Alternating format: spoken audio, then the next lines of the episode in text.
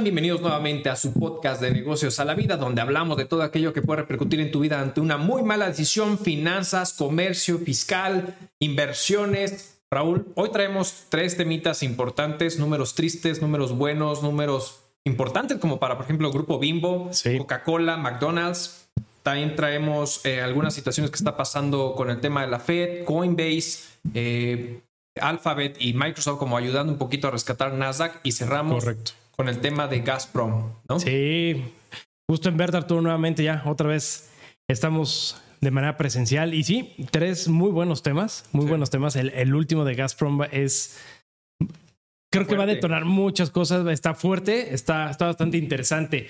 Oye, pero a ver, Bimbo, Coca, McDonald's, ¿qué onda? marcas que todos conocemos, muchos años, muy, muy, posicionadas, mucho marketing. ¿Qué hay, hay, con ellos? Sí, la verdad es que es importante, eh, eh, es interesante saber cómo eh, lo que es estas tres marcas importantes acaban de dar resultados de trimestrales justamente de este, este segundo trimestre del año 2022 y realmente superaron las expectativas de manera importante en tema de venta, en tema de volumen, ¿no? Sí. En el caso de Bimbo, por ejemplo, aumentó sus ganancias en un 11.95%, perdón, eh, en sí, aparte por el tema de inflación y superó unas ganancias y su reporte tiene un reporte trimestral donde subió 18%, es decir, trae unas ganancias de trimestre o unas ventas de trimestre de 96.434 millones de pesos, lo cual está súper cañón porque al final dice, sabes que, oye, la inflación ha aumentado el tema de la, materia prima de todos los productos de manera particular.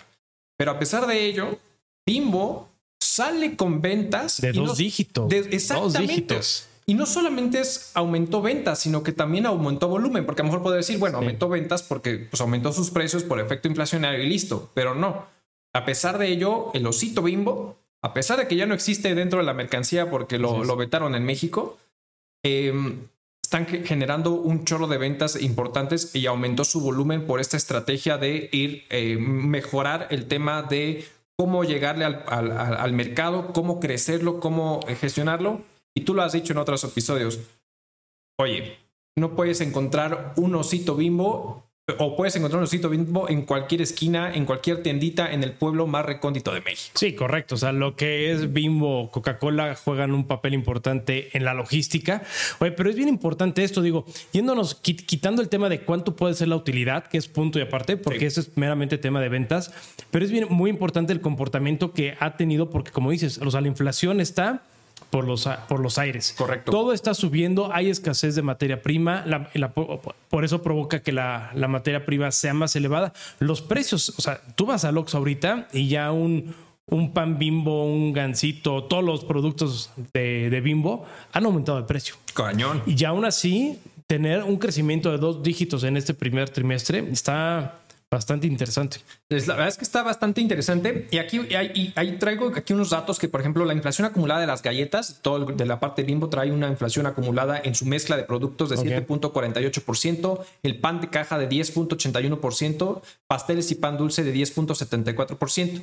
Fíjate, muy chistoso, el día lunes tuve una... ¡Viva la obesidad! está cañón. o sea, pan dulce y pasteles el 10%. claro, y, a pesar de ello, o sea, a pesar de esos aumentos inflacionarios, la gente sigue comprando y sigue comprando más. Oye, te sale más barato comprar un pan de caja, un pan dulce, que ir a comer algo sano. Sí, o sea, que, también puede ser un, parte del comportamiento, ¿no? O sea, igual es más barato y más, más fácil, incluso te llenas mejor comiéndote un, un pastel de lo que vendan estos brothers, ¿no? Correcto. Que irte a comprar igual un kilo de fresas. Exactamente. Entonces, este tipo de situaciones al final está provocando que sí, efectivamente, pues esté incrementando la venta y les está ayudando al osito bimbo a crecer. Y de la misma manera, incluso también eh, Coca-Cola FEMSA lanza su informe trimestral y también superaron ventas por incremento inflacionario y por el tema de, de este, del, del, volumen. Entonces, el azúcar está subiendo con todo. Con todo. Aquí el punto también es interesante es ver eh, esta, esta, esta, esta situación donde Tú recordarás cuando justamente hacen y retiran los, dentro de los productos, eh, pues ya sabes, los, los iconos de el osito bimbo, todos los de los productos de los cereales a, los. Ah, por el tema de la norma, ¿no? De, que no puede tener para, animaciones para evitar el consumo. Para contrarrestar que el consumo de estos alimentos, que era uno de los. Fue una de las causales o de lo que la exposición de motivos que al, menos nos estuvo diciendo la Secretaría de Salud, etcétera, etcétera. Pero cuando vemos estos números, la realidad es que está aumentando. Porque además también les hace, creo que fue todavía este año o el año pasado, les hicieron un, les pegaron el JEPS también. Exactamente. Entonces, son más impuestos, menos formas de marketing o menos formas, esquemas llamativos, ¿no? Como el tigre toño Exactamente. o el, el, osito, etcétera.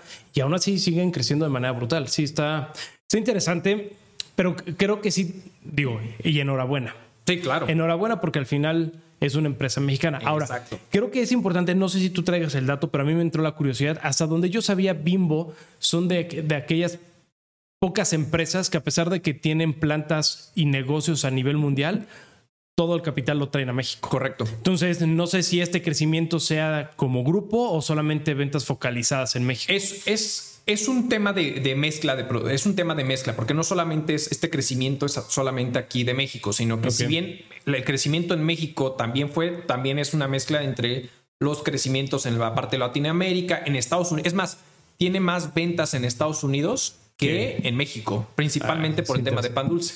Entonces, eh, cuando tú revisas el informe trimestral justamente del incremento de ventas, eh, trae un, un, diferencial ligero, pero lo tiene más alto las ventas en Estados Unidos que en el propio México. Entonces es una mezcolanza de diferentes áreas, Unión Europea, Latinoamérica, pero al final Estados Unidos está por encima, viene México y después vienen pues, todas las demás eh, secciones y hasta último Latinoamérica, ¿no? Pues enhorabuena, enhorabuena por Bimbo, la verdad la está rompiendo. Hace poco, de hecho, ahorita me llamó la atención que dijiste que en Estados Unidos, porque el año pasado, hace dos años, compró una panificadora. Exactamente. ¿no? Exactamente. En Estados Unidos. Así es. Que lo que buscaba es ahora empezar a producir allá para tener una mayor penetración. Es correcto. Y la verdad es que lo está logrando, está creciendo cañón y, fuertemente. Que aquí es un poquito, tú recordarás cuando hacen, eh, cuando hacen la estrategia de control de precios eh, de, la, de, la, inflación.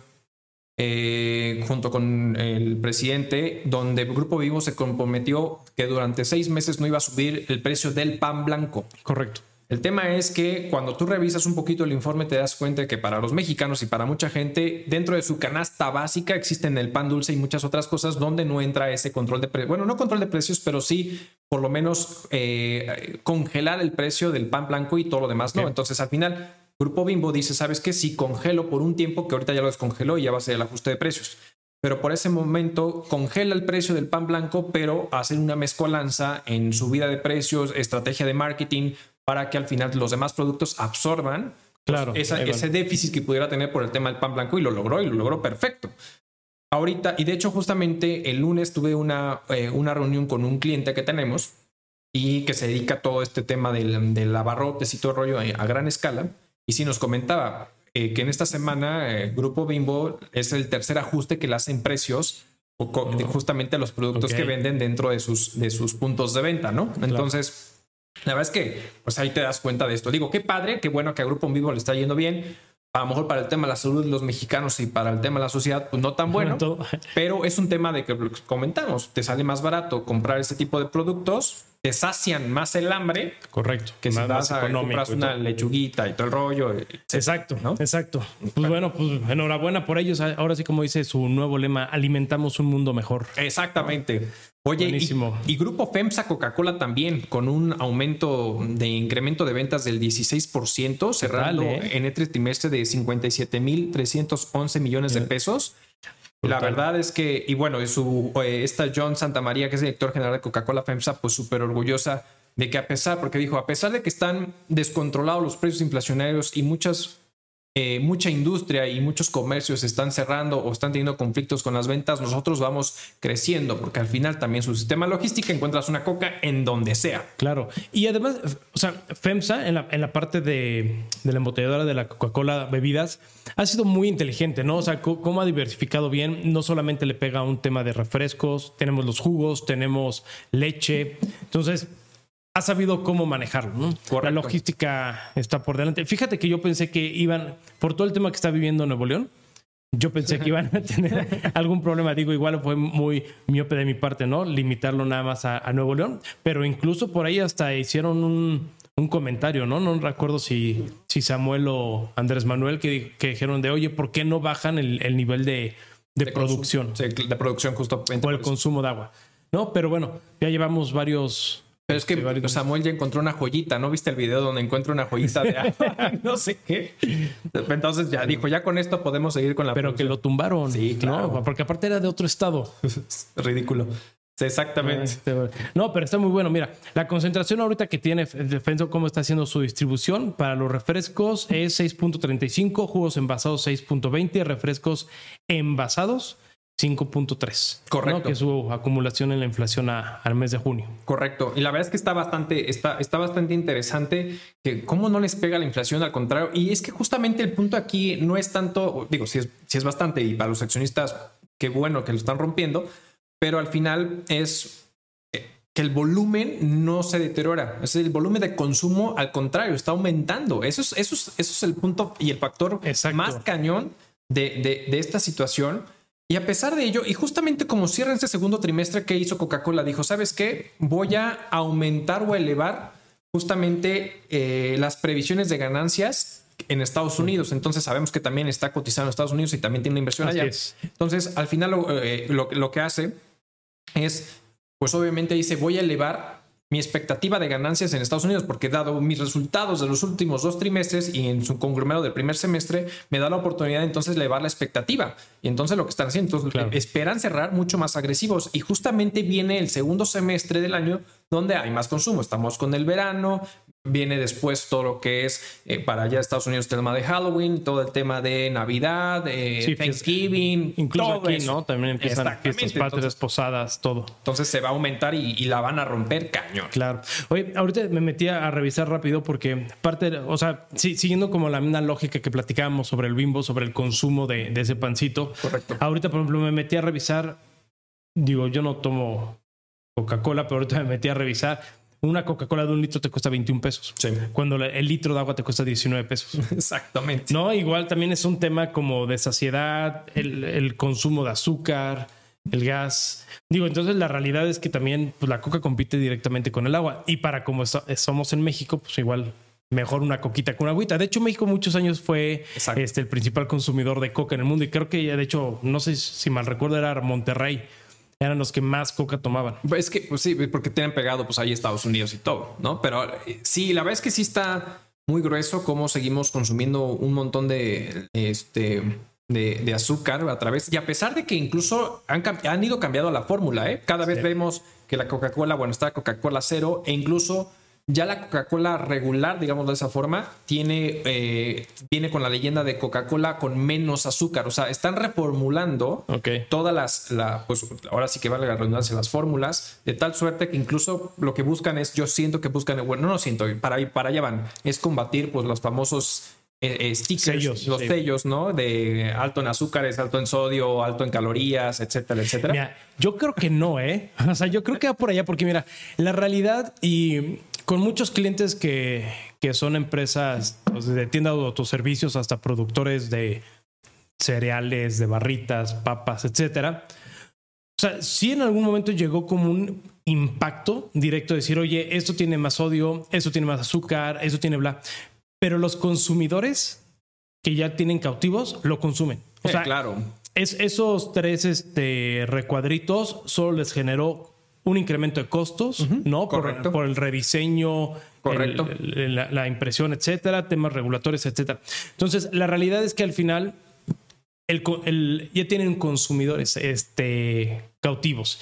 Y si tú el día de mañana, honestamente decimos, hoy queremos unas papitas, lo menos que te metes a revisar es, ay, güey, cuántos cuadritos tiene o cómo está hecho. O sea, vas, te las compras y te las enjambas. Así es. Entonces, yo creo que en el tema de la Coca-Cola, bueno, más, que eso, yo creo que juegan con el tema regulatorio sobre las normas para decir qué deben de tener y qué no debe de tener para un tema de marketing. Correcto. Y de ahí a mí lo que me preocupa es que la realidad, el producto sigue sabiendo demasiado dulce. ¿no? Entonces, si no ya no es azúcar, No, porque lo que te regulan es azúcar, un tipo de azúcar que es natural, que es refinada, puede haber este azúcar líquida, etcétera, que es de origen este, natural. Sí. Entonces, ¿qué tanto le están poniendo? ¿Qué tanto químico? ¿Qué tanto químico para decir, es que ya no es azúcar? Sí, pero pues es esta fórmula química que Correcto. te endulza. De hecho, por eso en algún momento quitaron la, la coca cero. ¿Te acuerdas que decía Por que el traían? ¿no? Exacto. Así es. ¿No? Y ahorita tienen sin azúcar, coca light, coca regular y no sé qué tanto.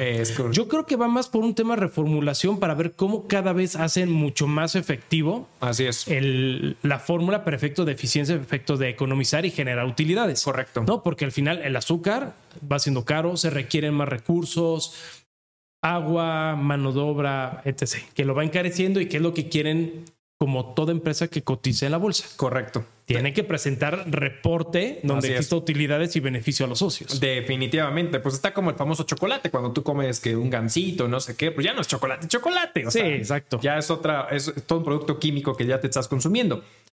Pero bueno, al final, pues la están rompiendo. Qué bueno por el grupo Bimbo, qué bueno por, por este, por Coca-Cola y McDonald's, pues también. Oye, McDonald's está impresionante porque McDonald's aumentó sus ventas en un 10% contra un estimado de 6.5 que tenía. Entonces, al final, con McDonald's siempre, yo creo que McDonald's es, es de esas eh, empresas donde tú puedes realmente medir cómo está el impacto a la economía, porque tú puedes comer con centavos en, en Estados Unidos que una hamburguesita o, que- o tu, tu, eh, pues la hamburguesa que no sé qué. La otra vez estaba viendo un video donde, oye, Islandia, dicen, Islandia es muy caro y puedes comer con 4 dólares un, un McDonald's y bueno, en McDonald's con un combo de no sé qué. Entonces dices, bueno, realmente McDonald's se vuelve como en ese referenciador de decir, Ok. a menor costo, dado el sistema de logística que tienen, pueden, pueden abaratar costos de producción. Pero a pesar de ello, les está pegando. Pero lo que les ayudó a ellos de manera particular eh, son las ventas online. Las ventas online y el mercado internacional en todo eso aumentó un 16%. O sea, Entonces, ya tienen entregas a domicilio y todo. a domicilio. Entonces, todo ese tema de venta online les estuvo ayudando cañón, cañón por tema de pandemia, etcétera. Pero yo sí siento, y no sé qué piensas tú, pero al final es. Yo sí creo que McDonald's es un referenciador para saber cómo está la economía, decir cuánto ya me está costando la hamburguesita que antes comprabas con 90 centavos, 80 centavos de dólar Claro. y comías una hamburguesa y ahora puedes ir viendo cómo va incrementando eso, ¿no? Sí, podría ser, ¿eh? porque al final es un, bueno, es un restaurante o es comida de alto consumo Correcto. De un cierto nivel, ¿no? Porque Así es es. por lo que es económico. Exacto. Y pues sí, podría ser un tema de, un tema de medición, pero pues mira, me sorprende mucho. Yo no sabía que tenía servicio online. Sí, sí, a raíz de la pandemia fue como, como que le dieron justamente. Híjole, no me imagino cómo sería una hamburguesa fría de McDonald's. Si caliente sabe fea. Ahora fría no sé, güey. ¿Qué te digo? ¿Qué te digo? Tampoco consumo eh, McDonald's, pero bueno, o sea, al final es, o sea, al final, algo que hay que reconocer de McDonald's es su sistema. Fuera el tema del- de, si ellos internamente, su, su modelo financiero en su momento era el tema de los bienes raíces por el tema Así de es. los terrenos y el, el arrendamiento que surgía y toda esa parte, pero también su modelo, su modelo logístico para preparar y que en cuestión Claro. de minutos, o sea, tú está, prácticamente estás pidiendo la orden y terminas de pedir la orden y ya te tienen. Oye, ¿nunca todo. viste la película? No. Está buena, hay una, luego te la paso. Hay, hay una película. ¿De la historia de donde- ellos? no, ah, exacto. Ok. O sea, y cómo los, unos hermanos empiezan a hacer la. Los hermanos McDonald's, ¿no? Ajá, empiezan a hacerlo y de repente llegó un inversor y dijo, oye, me gusta, que no sé qué, bla, bla. Y él lo revolucionó. De hecho, lo Ah, que es con Michael Keaton. Michael. Keaton, ajá. Parte de lo que dicen es que lo que le llamó la atención era el sistema que tenían. Anteriormente en un, en un changarrito de dos por dos, Sí, claro. pero el, el proceso que tenían ya muy establecido de cómo hacer la, la hamburguesa, eso le llamó la atención y de ahí fue. Sí, porque, ah, porque justo, eh, ah, creo que vi el, no, vi el trailer, que justamente donde al final sí, creo que él pide una hamburguesa, por ahí una vez me salió en TikTok, pide una hamburguesa y cuando termina literal de cobrarle, se la entregan a los segundos y él dice, ¿qué es esto? Y es cuando creo que ah, se enamora del tema de, Así la parte de logística, que es lo que realmente hace McDonald's. Y Sí. bueno, y Burger King. Sí, ya- y ya como una ¿no? copia. Como un tema de, de sistema logístico, ¿no? Exacto. Pero bueno, la verdad es que enhorabuena a, a estos, a estos eh, que están rompiendo el mercado y con sus reportes eh, eh, muy atractivos. Vámonos al siguiente tema, ¿no? Hablamos un poquito, hemos estamos hablando un poquito del tema de mercado, cómo reacciona Alphabet, Microsoft y Coinbase. Coinbase. Híjole, Que ya este último y con todo lo que está pasando en el mundo cripto ya está cañón. es preocupante. La verdad es que está muy cañón. A ver, de Alphabet, recordemos, y lo dijimos en un episodio anterior, se iba a preparar como muchas, como Amazon y Microsoft, iban en un split de acciones. Incluso. ¿No? ¿Mande? Tesla incluso también quiere hacer split. Es, exactamente un split de acciones. Entonces, el 15 de julio, realmente Alphabet hace, Alphabet recordemos que es el grupo que controla Google y todos los demás mercados, pero así se le conoce, eh, hace un split de acciones de 20 a 1, ¿no? El 15 de julio. Y bueno, justamente ahí la expectativa era que pudiera generar un rendimiento de 1.28 dólares por acción no obstante, cuando ahorita también hacen el cierre justamente trimestral y reconocen que al final no son las ventas que esperaban, ¿no? Y entonces el beneficio por acción termina siendo de 1.21 dólares por acción. Lo cual no está de todo malo, al final los accionistas lo están viendo bien, porque a pesar de ello llevamos por lo menos, hoy estamos grabando el miércoles, llevamos por lo menos dos días, ¿no? Porque el reporte de, de Google fue el día de ayer, martes. Entonces, justamente... Eh, esta tendencia, a pesar de ese beneficio por acción, aumentan las ventas de una manera importante en un porcentaje, si no me equivoco, del, de este, del 13%, casi el 13%, sí. del 12.6%, ¿no?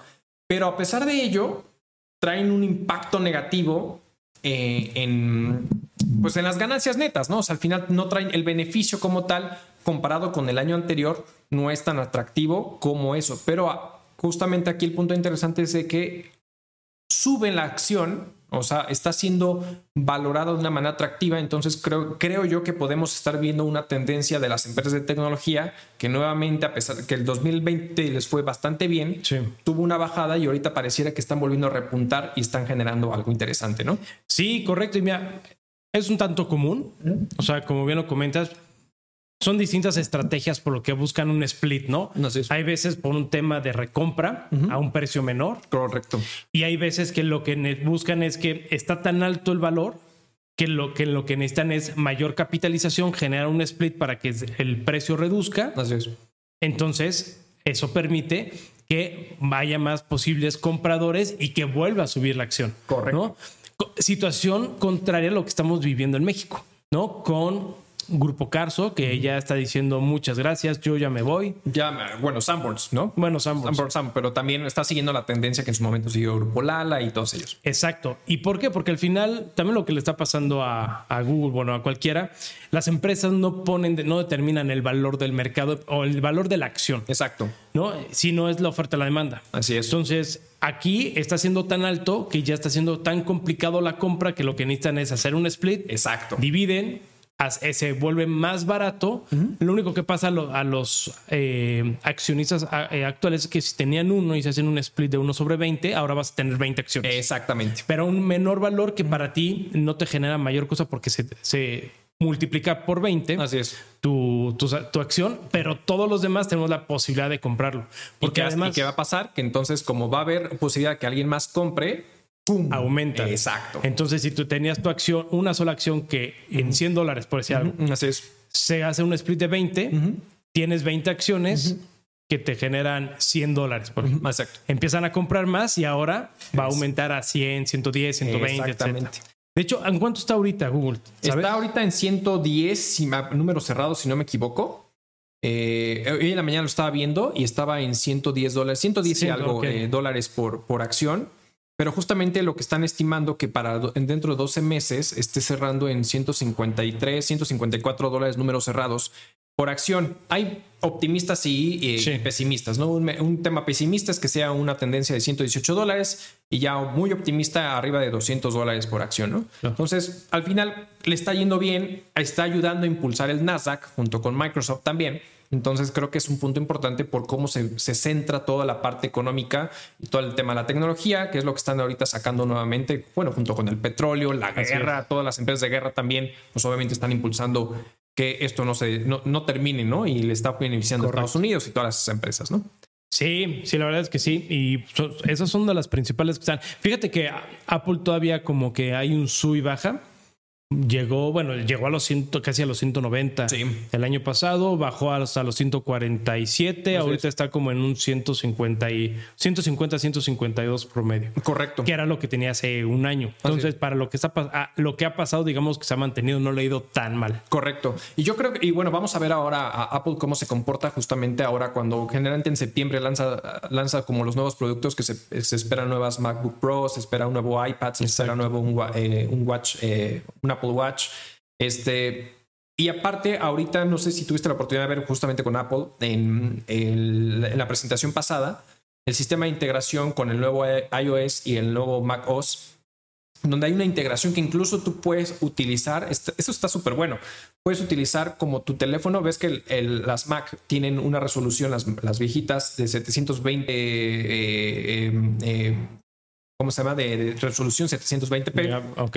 Y ya las nuevas tienen 1080, pero los celulares ves que puedes grabar hasta con 4K y ese Sí. tipo de situaciones. Ahora, lo que esa integración está, está muy interesante es cómo automáticamente, si tú quieres hacer un zoom o lo que sea con- desde tu computadora, puedes poner tu teléfono así tal cual y, Y te jala la. y, te- y- y entonces te jala la imagen desde la cámara y entonces cambia completamente la resolución e incluso la cámara angular puede mostrar lo que estás haciendo en el teclado. Entonces, este- eso está bastante interesante como Apple en ese tema de integración de sistema. Sí, la es el rey. Está cañón. Sí, sí, está sí. cañón, ¿no?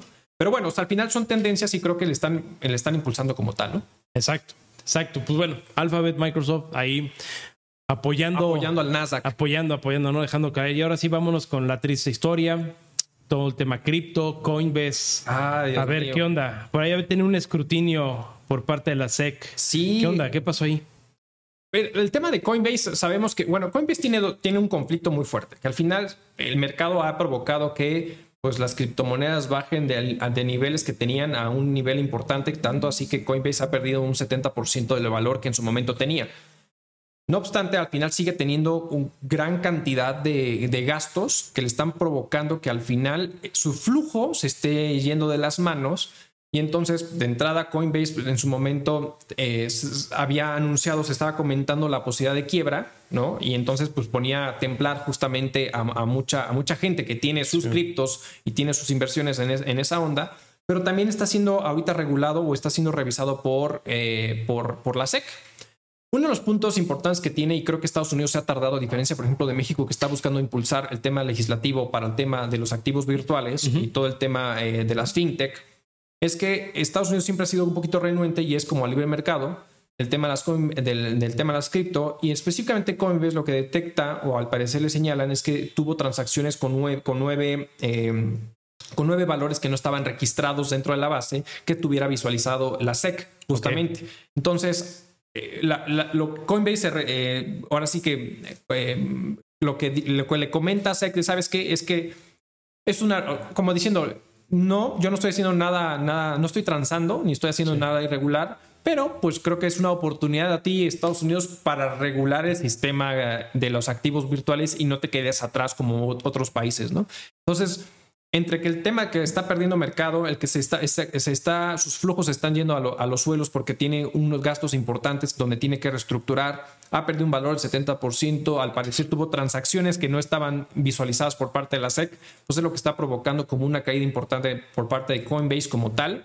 Y entonces al día de mañana no vaya a ser algo que de plano se vaya a la, a la bancarrota y después como los usuarios que están invirtiendo ahí se, se los lleven. ¿no? Sí, lo mismo pasó con, creo que fue un canadiense, ¿no? sí. Sí, sí, que de sí. repente es muy bien y ah, muy fuerte y de repente desapareció Adiós. con la lana de todos. Exactamente. Pero ahí, bueno, ya, ya son otros temas, ¿no? Pero ahí en teoría se puede tener la razabilidad de dónde están o Con cómo se gastan. Exactamente. Exactamente, sí. Obviamente para eso sí tendrían que hacer la revisión y hacer todo ese tema, pero para eso se supone que es el tema del blockchain, lo- donde al final se supone que no es inalterable y si es alterado, puedes revisar en qué momento se alteró. Exacto, y por quién y cómo. Porque debe haber autorizaciones, ¿no? Nada más es porque se te antoja a ti. Exactamente, ¿no? Oye, y está, está interesante, ¿eh? O sea, porque además, ahorita ha sufrido mucho el mundo cripto, ¿no? Sí, cañón. Ahorita estaba revisando, pues, tum, tum, tum, Bitcoin está en 22, ya volvió a revivir, Sí. entre comillas, ¿no? Estaba en, llegó hasta 17, 18. Exacto. Ahorita tuvo un pequeño trampolín, llegó a estar en 23 la semana pasada, semana pasada. está en 22,600, Ethereum tiene, está en 1586.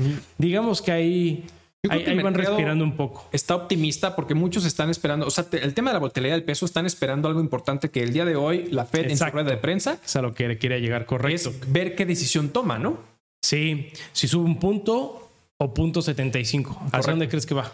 Yo creo que, o sea, al final de que dijeron que no iban a descartar la posibilidad, dado que su inflación en, el mes pasado fue de 9.1% en, en el tema de Estados Unidos, no descartaban la posibilidad de justamente subir un punto o 10 puntos base o 100 puntos base, como se le conoce. Pero yo creo que se van a ir sobre los 75. No creo que suban, no creo que se vuelvan tan agresivos. Que digo, no lo han descartado, pero yo creo que se van sobre 75 puntos base o puntos 75 puntos. Para que vaya un poquito paulatino, para que no sientan el trancazo. Exacto. Yo siento que por ahí va y yo creo que es lo que muchos mercados Y este sería el segundo aumento de este año, ¿no? Exactamente. O el tercero. El tercero. El, tercer aumento. Y todos han sido de punto 75. el, primero, el primero, si no me equivoco, fue de punto 5 y después, ah, sí, sí, y después ya fue de punto 75 y esperan otro punto 75. pues hay que ver, ahorita estoy viendo cómo está el mercado y pues sí, está optimista. Eh. Todos, todos están en números verdes. Exactamente, como que están esperando esa llamada y yo creo que sí están esperando que sea sobre una base de los 75 puntos base más que los 100. Entonces, eh, pareciera que va por ahí. veremos qué decisión toma la FED. Estamos grabando justamente el miércoles, todavía no es la rueda de prensa de la, de la FED. La FED lo tiene el día de hoy, si no me equivoco, a las 8 de la noche. Entonces, este, pues es cuando va justamente a comentar. Mira, nada más rapidísimo, interesante. Meta Digo que sabemos el descalabro que trae. Sí, está, por, está como 60% por debajo del, de su precio normal. Está en un 6, subió hoy 6.64%. Ok. Tenemos a AMD 5%, Microsoft 6.57%. Sí.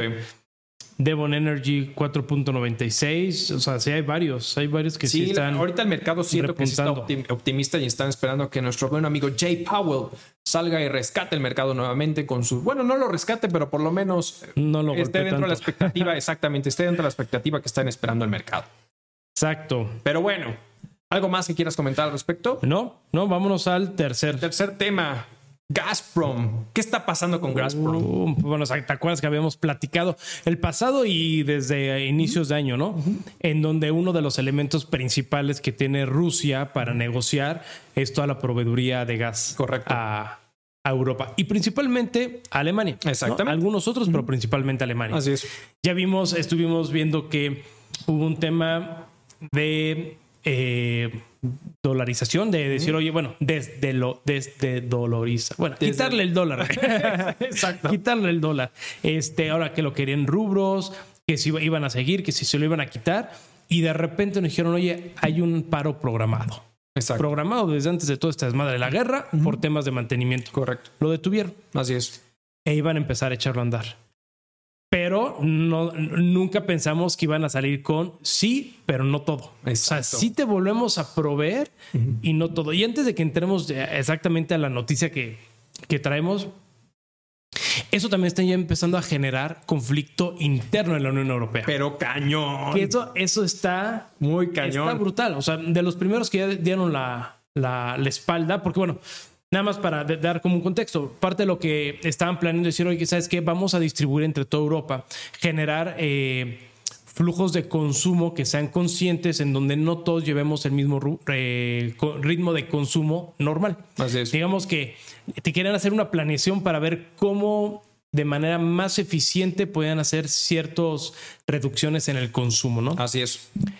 Y de los primeros que dijo fue España, fue dijo, ni madres, a mí no me metan. A mí no me metan, porque a mí Rusia no me da. A mí Rusia no me da. Exacto. ¿Y te acuerdas quién le da a este brother? Según yo es Argelia. Argelia. Y Argelia que ya le dijo, no, compadre, está bien, está bien, yo te proveo, pero te voy a subir el costo y ahorita claro, ya está empezando. Oferta, demanda, papá, claro, por supuesto. Exacto, le salió el tiro por la culata porque de algún modo, en lugar de unirse como, ahora sí que como en la unión y ver qué hacemos, les quiso dar la espalda y Argelia le dijo, no, compadre, ahora yo te voy a subir a ti. Yo te voy a subir, lo cual, lo cual sí le, le dio, le dio fuerte a, España, porque España eh, durante este primer eh, trimestre, eh, bueno, el primer trimestre de este año es quien rescató, de cierta manera proveyó incluso a Marruecos con el tema de gas. Entonces, al final es parte de lo que tenía España, le estuvo dando gas a Marruecos. Y entonces ahorita se vuelve una cadenita. Y yo creo que en este pleito de estos bloques entre Estados Unidos, China, Rusia y eh, África, que es Team, team China, eh, etcétera, para mí, quien está en medio y quien está sufriendo cañón es Europa. Sí. Europa está sufriendo durísimo con todas estas decisiones, pero como bien lo comentaste, o sea, al final eh, eh, Rusia dice no, no va a ir con todo, pero también se escudó y, y- y Putin dijo, es que, a ver, no te puedo surtir y ahorita creo que bajó el- con- el- la proveeduría a, 20, a un 20%, A 20%. ¿no? Que más o menos son como 33 millones de metros cúbicos de, gas. Correcto. que pasa justamente por este eh, em, al oleoducto, bueno, a partir de hoy. gasoducto. Así, exactamente, partir de hoy. por ese gasoducto que va justamente, conecta Rusia con, con Alemania a través del, del mar Báltico. Así es. Entonces, y es a partir de Alemania que empieza a proveer pues, a los demás a los demás países de Europa, salvo España, porque España ya sabemos que es con Argelia, y bueno, ahí tienen sus temas. Pero todo eso está provocando tensión porque entonces Bruselas, que es donde está justamente la Unión Europea, quieren hacer todo este tema de, ¿sabes qué? Vamos a aportarnos bien, no consumamos tanto, Exacto. etcétera, etcétera. Y dicen, oye, Alemania ya se acercó con Canadá, porque justamente Putin lo que dice es, la bronca no es mía, estamos arreglando justamente una turbina, turbina de Siemens, que está siendo arreglada por Canadá, Canadá. y no me la han entregado porque me han sancionado los occidentales, ¿no? exacto. Exacto, sí. Es, es una burla y se va a un círculo, círculo vicioso. Exactamente. Sí, eh, está interesante ver cómo lo van a hacer y, y- y también el impacto que nos va a traer, ¿no? O, se- o sea, de manera colateral nosotros. Hay que recordar que parte de, de Alemania, que es el pri- principal, dependiendo principal cliente en la Unión Europea para, para el gas de Rusia, ellos tienen cuatro sectores específicos, o so- son de los más fuertes. Uno es la automotriz. Claro. ¿no? No solamente la producción del, del vehículo, sino autopartes. Y ojo, también hay que considerar que en la parte de la automotriz es, es una cadena muy amarrada, en donde si uno falla empieza A fallar todo. afectarlo todo. Exacto. Y sobre todo porque en la parte automotriz donde dicen es, es que la armadora, la realidad es que casi casi le dice qué hacer a una, una autopartera. Entonces, por ejemplo, si tú dices, yo, yo, Arturo quiero poner una empresa autopartera, no es como que digas, yo voy a crear mi propio producto Exacto. y se lo vendan. No, Volkswagen dice, a ver, o BMW, Mercedes, cualquier alemán. Oye, a ver, ¿tienes, la, ¿tienes calidad? Sí. ¿Tienes capacidad productiva? Sí. ¿Tienes bla, bla? Ah, perfecto. Quiero que me hagas esta pieza. Yo te voy a dar los planos, las formas. Exactamente. Tú me vas a maquilar. Es correcto. Entonces, ¿qué pasa? Si desde arriba las principales empiezan a fallar, empieza a ser un detonante para que poco a poco vaya cayendo y vamos a tener afectación, Exactamente. ¿no? Y, y- y consumimos mucho, o sea, de Alemania, digo, de entrada y seguramente habrá más, pero tenemos a Mercedes, Mercedes. BMW, Volkswagen, este, Porsche creo que ya lo fabrican en la Alemania. Es todavía. Así es. A pesar de que iba a ser una separación, todavía. Alemania y creo que ya, ¿no? Son de los... Son como los. Sí, son como los. Ah, bueno, Audi, de Volkswagen. de Volkswagen, De ¿no? parte de- Es que bueno, Volkswagen tiene un conglomerado, porque incluso Porsche, según yo, tiene, es parte de participación incluso de Volkswagen. Sí, correcto. Ahora tenemos la parte de construcción de maquinaria, equipo, ¿no? Cuestiones eléctricas, este, eh, cuestiones industriales, electrónica también Siemens, cuestiones químicas tenemos a BASF. Entonces, nos va a pegar. Y todas estas empresas las tenemos aquí en México, ¿eh? Correcto. También. Sí, sí, sí, claro. Pero justamente, o sea, al final es, aquí somos maquiladores de todas esas industrias que vienen justamente desde allá.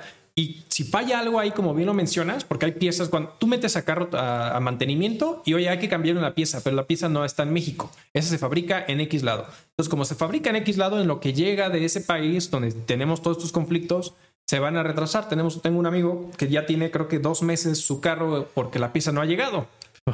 Entonces, justamente es hasta Sí. lo que te enfrentas, ¿no? Como tal. Sí, correcto, correcto. Entonces sí va, sí va a tener una afectación. Ahora, ya quitando la parte económica, que po- podemos adentrar muchísimo, meternos al co- comercio exterior que tiene México este, con Alemania y Unión Europea en lo general, porque pues, al final también le va a afectar Correcto. a todos los demás. Aquí es importante ver realmente qué es lo que va a hacer el, el Kremlin. O sea, va a ser, oye, si es realmente la turbina, no es la turbina, te voy a hacer pretextos para poco a poco ponerte el pie en el cuello Correcto. y no sé con qué intención, en el sentido de o me levantas las sanciones, te vuelvas, te vas en contra de Estados Unidos o te lo subo de manera estratosférica el precio para yo poder aprovechar, porque ahorita Rusia está en guerra, y no solo en guerra física, o sea, está Claro. en una guerra comercial, pues que te tiene que agarrar por todos lados y si ahorita el negocio es cobrar más caro, pues lo va a hacer. Sí, no. Y, y yo- y yo creo que Rusia no fue tonto, o sea, porque al final es. Yo creo que si fuera por, por Putin, diría, te cierro completamente el gas, pero se cerraría él, él mismo la llave del ingreso, porque gran Exacto. parte de su ingreso con la Unión Europea es justamente el gas. Entonces yo creo que dijo, fue, fue astuto, pues, pues, tengo que cerrar, pero no tanto, porque al final es lo que me está financiando la guerra que estoy teniendo parte, eh, en toda esta situación. Entonces no lo puedo cerrar por completo. Mientras Europa lo que está buscando es ver de qué manera puede conseguir gas que no sea dependiente de Rusia, que ya lo están, ya lo están buscando. Pero entonces empieza a haber todo un revuelo interno en sí que España no sé qué. Oye, Italia está visualizando a veces sale del- de la Unión Europea, ¿no? que ya desde el año pasado había por ahí un líder, no me acuerdo el nombre de, de esta persona que era el, ahora sí que el, el Italian Exit, ¿no? Entonces, este, para buscar salirse, sabemos que Italia siempre te- ha sido como un talón de Aquiles para la Unión Europea por Así su es. economía, cuando también lo fue Grecia en su momento, etcétera. Pero creo que le añades ese, ese factor donde la Unión Europea diga, donde falla Italia, ¿no? Con toda esta situación se puede venir un efecto dominó y provoca toda una situación muy, muy peligrosa para la Unión Europea, ¿no? Que ahora, yo, yo creo que Italia no se va a salir, ¿eh? Lo Digo, complicado, ¿eh? Lo complicado, además, no tiene ni siquiera los recursos para, Para pagar la deuda. para- Exacto. O sea, no, no tiene para dónde. Exactamente. No, no, para dónde. Y hay que considerar que al, al momento en donde saliera la Unión Europea, deja del tema económico, sino empieza a ver, tiene que haber un tema de transición y renegociación para aspectos comerciales en Claro. donde ya puede existir tasas arancelarias para producto terminado para insumos, un cierre o al menos una delimitación clara respecto a las aduanas, temas de cuestiones posiblemente de visas, tema de pe- permisos, pasaportes.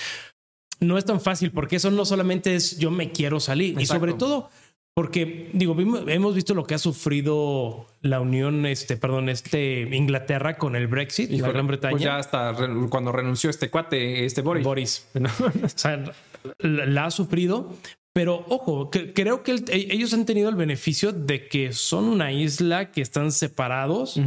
En comparación a Italia, que sí, que o sea, es, es parte y solo la parte norte este, está en, en relación, pero forma parte de, Exacto. ¿no? Y tampoco Italia es como que digas, oh, te es el principal Sí, no. manufacturero, productor o algo. La realidad es que tiene mucha dependencia de la Unión Europea y lo veo muy complicado que se quiera salir, al menos de aquí a, a varios años. Sí, yo también lo veo complicado. No tiene la lana, ¿no? o sea, no, no tiene cómo pagar eso. Entonces, sí, es un, va a ser un, sería muy complicado. Sí, correcto.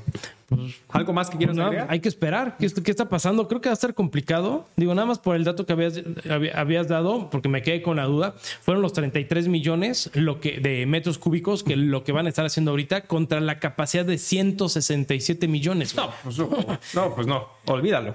Ni una tercera parte. O sea, sí Exactamente. se va Sí, se reduce al, al el- 20 y un poquito. Exactamente. Entonces, la verdad es que se reduce muchísimo. Sí.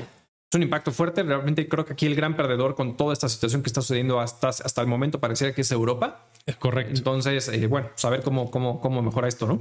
A ver qué nos pasa. Exactamente. Perfecto, señor. Pues muchísimas gracias a todos por acompañarnos nuevamente en este episodio, en este su episodio. Saben que estamos en todas las Todas las plataformas, de audio. Google Podcast, Apple Podcast, Spotify, eh, Amazon Music, Amazon. en Deezer bueno, otros. YouTube, el video, para que nos, nos vean Exactamente en YouTube. Suscríbase, dé la campanita, comente, y comparta. comparta, por favor. No sea malo, comparta, no se hagan daño. Muchísimas gracias y hasta Hasta luego.